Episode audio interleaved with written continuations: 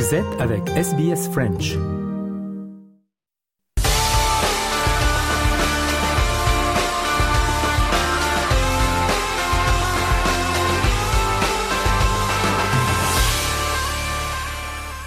Mesdames et messieurs, le sport de ce mardi 6 février 2024.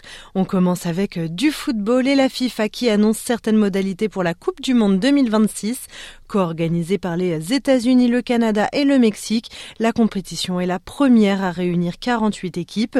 Ce que l'on sait pour le moment, eh bien, la finale se tiendra au MetLife Stadium dans le New Jersey le 19 juillet 2026 et la cérémonie d'ouverture ainsi que le premier match auront lieu au stade Azteca au Mexique autour du 11 juin. La réaction de l'entraîneur mexicain Jamie Lozano. Muy contento, muy emocionado. Very happy and excited about this news. Obviously, June 11th is going to be a massive party in this country, but the Azteca, just imagine the energy you're going to feel. How our supporters are going to be buzzing with excitement having their national team host an opening match for the third time in history. L'instance dirigeante du football assure que le calendrier a été établi avec les coachs nationaux pour réduire au minimum les distances entre chaque match. Football toujours et la 20e journée de Ligue 1, duel entre Lyon et Marseille remporté par l'OL 1 but 0. Euh, c'est le capitaine Alexandre Lacazette qui a marqué à la 37e minute les explications de Baba Cardiara pour Radio France Internationale. L'OL en profite pour sortir de la zone de relégation et grimper à la 15e place. Auteur de l'unique but du match, le capitaine lyonnais Alexandre Lacazette salue ce match référence, peut-être le meilleur de la saison. J'ai envie de dire oui, parce que c'était un gros match qu'on a gagné, mais après c'est pas un match plein parce qu'en deuxième mi-temps on a été acculé sur notre camp. On n'a pas su ressortir avec le ballon, mais au moins on n'a pas encaissé de but. Les défenseurs vont être très contents. C'est les trois points, c'est essentiel. Le mot-clé, mettre de l'intensité, être, être présent dès le début ne surtout pas faire début de match comme, comme à Rennes. Donc, à Olympico, ça joue comme ça. Le football, c'est aussi la fin de la 23e journée de Première Ligue. Finalement, Manchester City s'est imposé face à Bradford 3 buts à 1.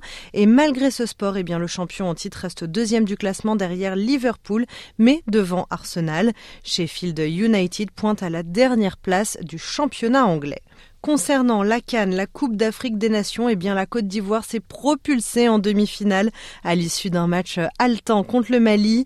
Mené pendant 90 minutes et réduit à 10, eh bien les Ivoiriens ont attendu le dernier moment pour renverser le score. Les éléphants se sont finalement imposés 2-1. Thomas de Saint-Léger pour RFI. C'est la canne des miracles, déconseillée au, au cardiaque, usante pour euh, les cordes vocales. Vous entendez le, le, tout petit brin euh, qui nous reste à tous, mais on va pas se plaindre.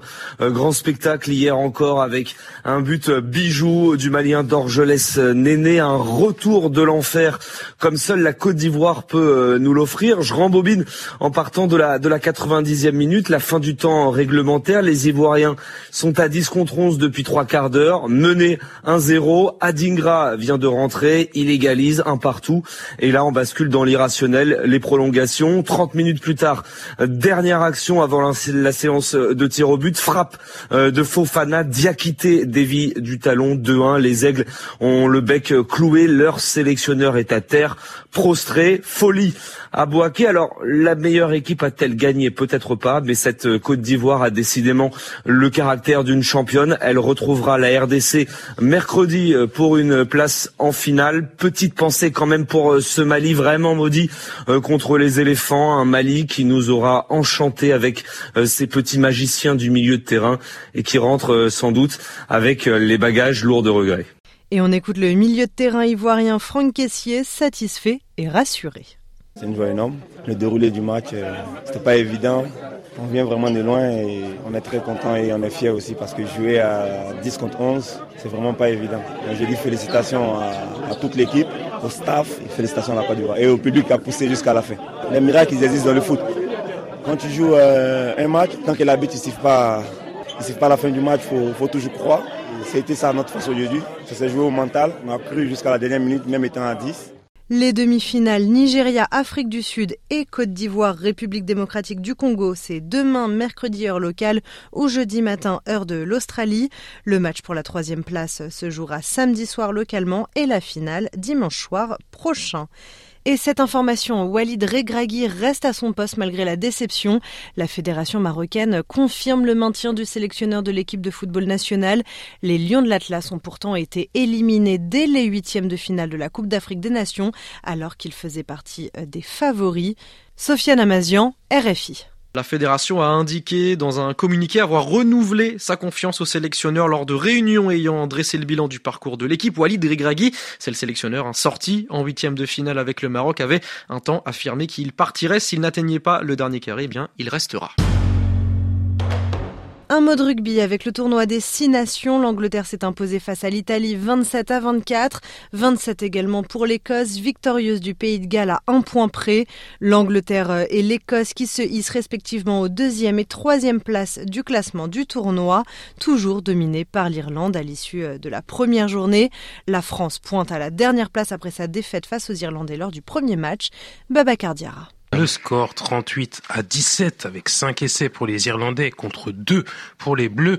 Une première sortie post-Coupe du Monde forcément peu rassurante pour les joueurs de Fabien Galtier. Un match marqué par le carton rouge en première période du deuxième ligne Paul Willems. Un coup dur préjudiciable selon le trois quarts centre Gaël Ficou. Je pense que ce soir ils nous, ont surclassé dans tous les domaines.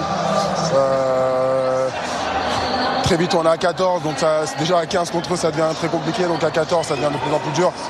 Euh, ils, avaient, ils avaient le score, donc on court après le score, on tente des choses, mais ça devient très compliqué, donc on a été beaucoup trop approximatif. Ils méritent largement leur victoire, il n'y a rien à dire. Oui, ils ont le score, donc nous on tente des choses, ils restent à 14 sur la ligne, euh, nous on est un de moins, donc c'est beaucoup plus dur pour, euh, pour avoir des, euh, des décalages, c'est voilà, hyper dur, ils ont contesté beaucoup de rucks, on a été inefficace dans les rucks, donc euh, c'est un résultat sans appel. Prochain match ce week-end, Écosse-France, Angleterre, Pays de Galles et Irlande-Italie. On en vient au judo avec le Paris Grand Slam 2024 qui s'est achevé hier à l'Accor Arena de Bercy. On fait le point sur les podiums tricolores avec Christophe Diremzian.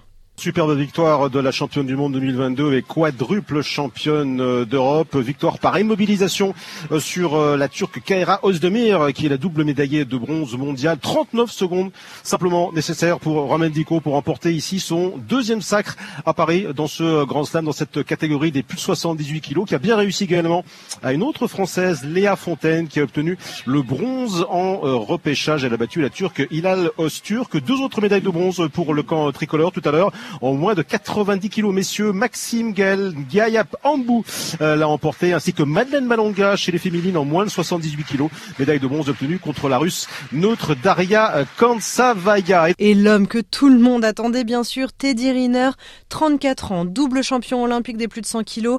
Eh bien, Teddy Riner a remporté le tournoi parisien pour la huitième fois de sa carrière en dominant en finale le sud-coréen Min Jong Kim. Les explications sont signées Baba Cardiara. Neuf mois après sa dernière sortie en individuel avec l'équipe de France, la star des tatamis a réussi sa journée tout en se mettant dans le bain dans la perspective des Jeux Olympiques l'été prochain. C'était important pour moi de venir sur Paris, ça fait une révision parce que ça sera comme ça le jour J. Euh, le public m'a bien porté. Maintenant, euh, il faut rester euh, les pieds sur terre. Il manque des choses. C'est bien, il reste six mois. Et c'était bien de monter sur ce tournoi de Paris pour continuer à travailler, pour voir où on se situe toujours par rapport à l'international. Aujourd'hui, c'est chose faite, on continue. Total, la France termine en tête du tableau des médailles de ce tournoi parisien avec 12 récompenses dont 6 médailles d'or. Et enfin, en bref, on termine ce journal avec de la natation et les qualifications pour les Jeux olympiques de deux nouveaux nageurs français et ce en eau libre, Arthur Verdelet. Oui, au lendemain du duo féminin Marc-Antoine Olivier et Logan Fontel chez les hommes ont confirmé eux aussi leur participation au JO à Paris l'été prochain. Olivier a remporté la médaille d'argent mondiale derrière le Hongrois Christophe Razowski, tandis que Fontaine a pris la quatrième place. On va préciser, l'eau libre par rapport à l'eau de la piscine, c'est quoi?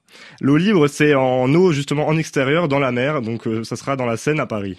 Ça sera dans la Seine à Paris, si la Seine est euh, suffisamment propre. Voilà pour le journal des sports de ce mardi 6 février. Merci beaucoup de l'avoir suivi. Restez sur SBS French.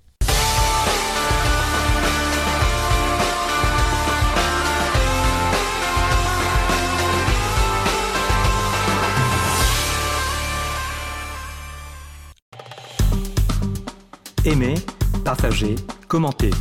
Suivez-nous sur facebook.com slash sbsfrench.